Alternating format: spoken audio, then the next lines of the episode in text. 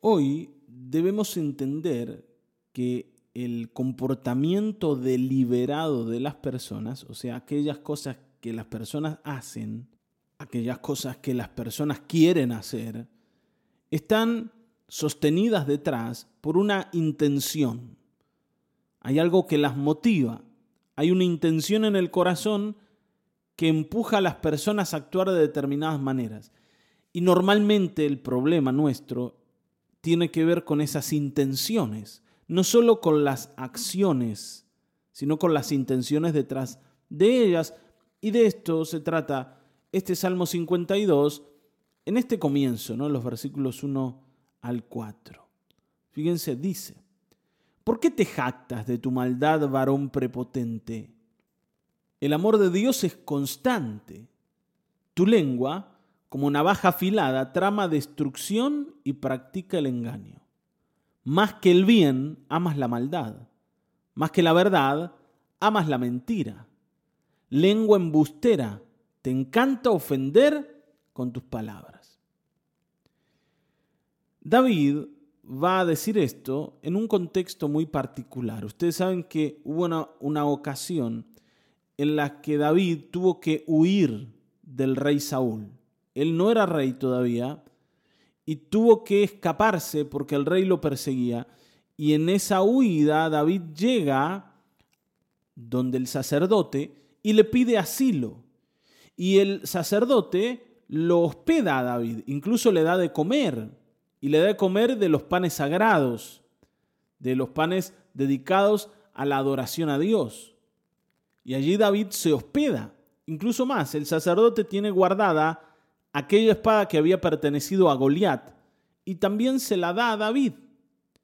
Pero mientras ellos están allí, hay un espía, para decirlo así, entre ellos, que se llamaba Doeg, el edomita.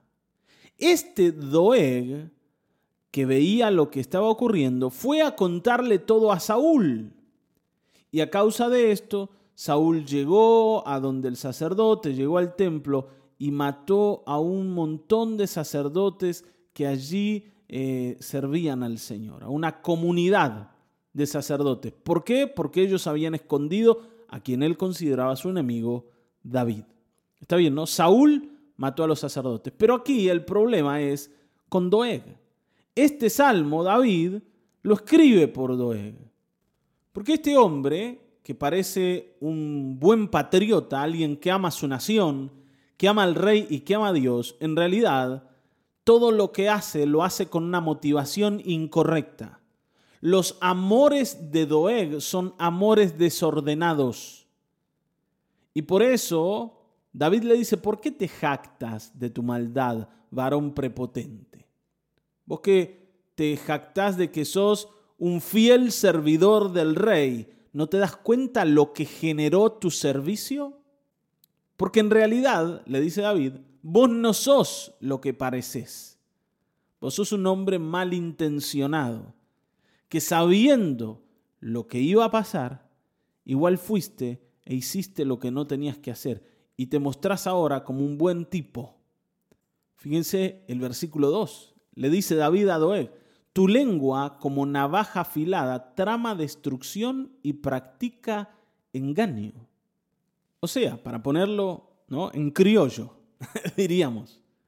Vos fuiste a hablarle al rey y fuiste a contarle al chumberío de que yo estaba acá, no porque quieras al reino, sino porque vos querías ver al rey venir con toda su ira a castigar personas, a derramar sangre. Vos querías ver matanza, y acá está la matanza. Tenés una navaja afilada en la boca. Y lo que querés ver es destrucción no estás intentando expresar tu amor. Y esto algunos hermanitos muchas veces lo hacen de esta manera. Van al pastor y le dicen, pastor, mire, yo creo que usted tiene que prestar atención con aquella ovejita que viene a la, a la iglesia, porque no es tan buena como parece. Yo lo vi el otro día haciendo cosas raras, en lugares que no tiene que estar. Y me parece que usted lo tiene que corregir porque yo en realidad yo amo al Señor y yo quiero que aquí en esta iglesia todos sean personas de bien. No, mentira. Ese hermano no quiere que su hermano mejore, no quiere que eh, la iglesia mejore, no lo está diciendo por el Señor, lo único que quiere es ver cómo el pastor va y agarra al otro pobre y le da de palos. Lo que quiere ver es a su hermano humillado. Incluso más, arma todo un complot contra ese hermano y publica las macanas que vio del hermano en toda la congregación. Ay, hermanos, no saben lo que vi haciendo a Rosita.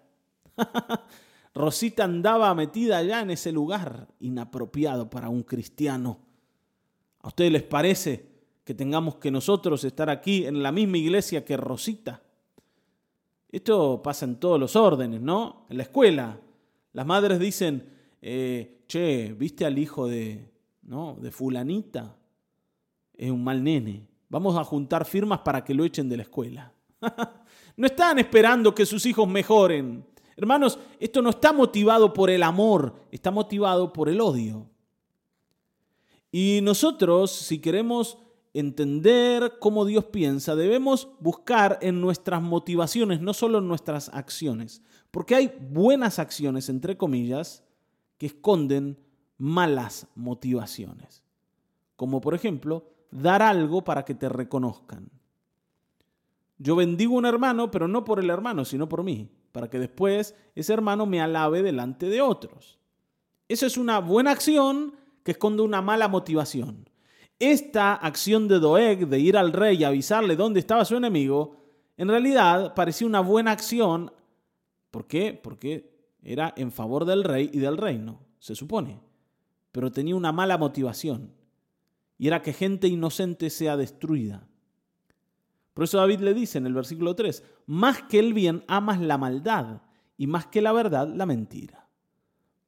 No tenés una buena motivación y tus amores no están ordenados en base de las prioridades que tienen que ver con Dios, con las personas, con el amor al prójimo y con la fidelidad al reino. Vos lo que querés es agradarte a vos mismo. Por eso estás buscando la destrucción de los demás, porque es lo que te gusta ver. Y esto, hermanos, lamentablemente está más presente entre nosotros de lo que quisiéramos.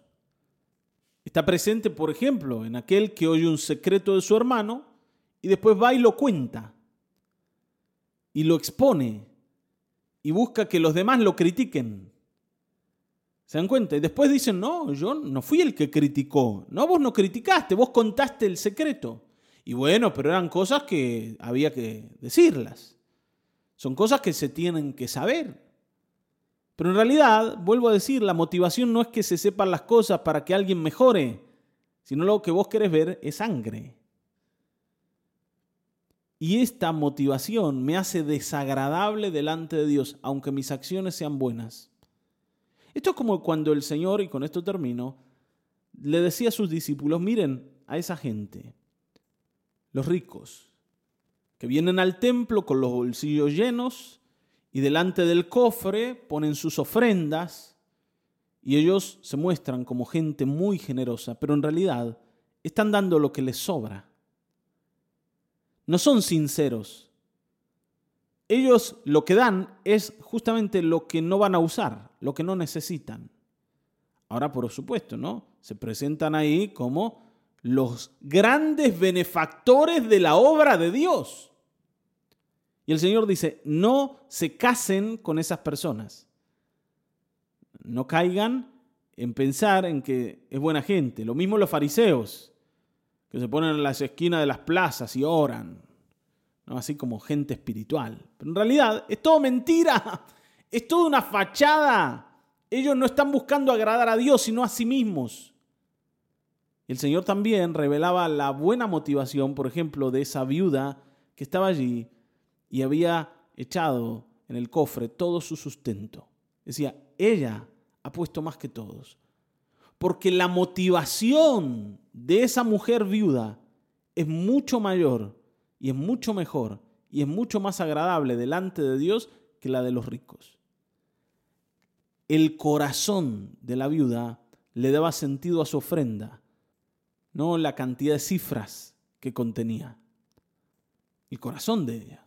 Y de la misma manera, una mala intención puede oscurecer una obra muy brillante y muy hermosa. Así que hoy revisemos nuestras motivaciones para que el Señor nos dé luz en ellas y, no estemos engañándonos incluso a nosotros mismos. Amén, vamos a orar. Padre, en el nombre de Jesucristo, aquí estamos, delante tuyo, buscando tener la motivación correcta, no simplemente hacer lo correcto. No queremos, Señor, hacer buenas cosas que escondan motivaciones oscuras y egoístas. Queremos honrarte de veras. Señor, ordena nuestra vida ordénala. Queremos entenderte y comprenderte correctamente. Aquí estamos para esto. Que tu Espíritu Santo nos enseñe el camino y nos dé luz. Descubre el corazón porque tú lo conoces. En el nombre de Jesucristo. Amén, amén, amén.